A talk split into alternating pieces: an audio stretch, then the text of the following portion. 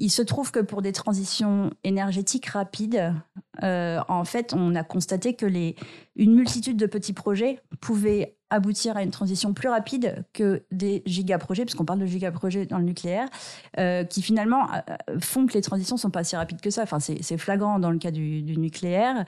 J'ai un collègue journaliste qui habitait en Allemagne qui disait que entre 2007 et maintenant, donc 2007 c'est la date de, début, première pierre du chantier de Flamanville, ouais. Et maintenant, l'Allemagne est passée de 14 à 50 d'énergie renouvelable. Et c'est que des parcs de, quelques dizaines de mégawatts euh, au plus.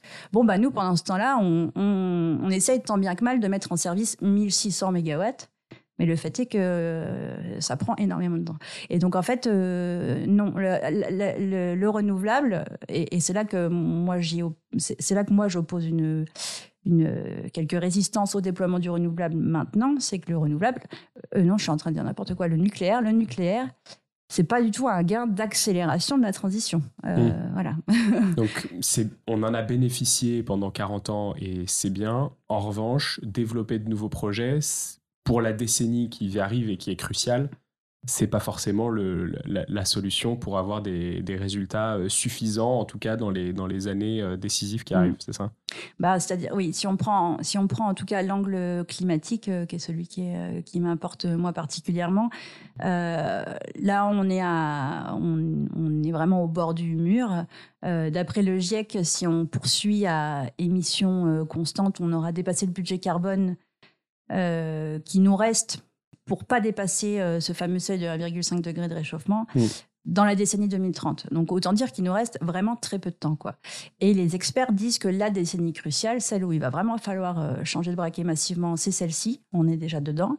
Et le problème, c'est que le déploiement d'un réacteur, c'est... Euh, alors EDF veut nous faire croire que ça pourra prendre 7 ans, mais en l'occurrence, on est plutôt sur des périodes de 10-15 ans. Quoi. Mm. Et donc en fait, on n'est on n'est pas du tout dans le pas de temps nécessaire pour répondre à l'urgence. Quoi. Ouais, mais tu vois, ça amène encore un autre, euh, une sorte de, rebondissement dans le pour-contre. C'est euh, RTE qui, qui dit dans, dans, dans, son scénario euh, transition, transition, non, c'est futur énergétique 2050. que se passer des nouveaux réacteurs nucléaires, ça implique des rythmes de développement des énergies renouvelables qui sont plus rapides que ceux des pays européens les plus dynamiques. Et donc là, tu citais l'Allemagne juste avant, qui dit, où on disait ils sont passés de 14 à 50% pendant que nous, on a développé Flamanville. Euh, bah en fait, ça, on serait peut-être pas capable de le faire. Euh, parce que on peut pas se, parce que le, le développement de gros parcs euh, renouvelables, donc éoliens et solaires, demande des, demande des compétences, du temps, de, des ressources qu'on n'a pas forcément à disposition non plus. Bah, C'est-à-dire qu'on on a, hein, enfin, je pense qu'on est vraiment en mesure d'accélérer.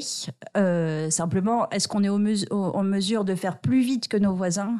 Euh, parce qu'on est parti trop tard. Enfin, c'est ça, c'est ça l'enjeu. La marche aujourd'hui, elle est effectivement trop, trop haute. En tout cas, c'est ce que dit, c'est ce que dit RTE.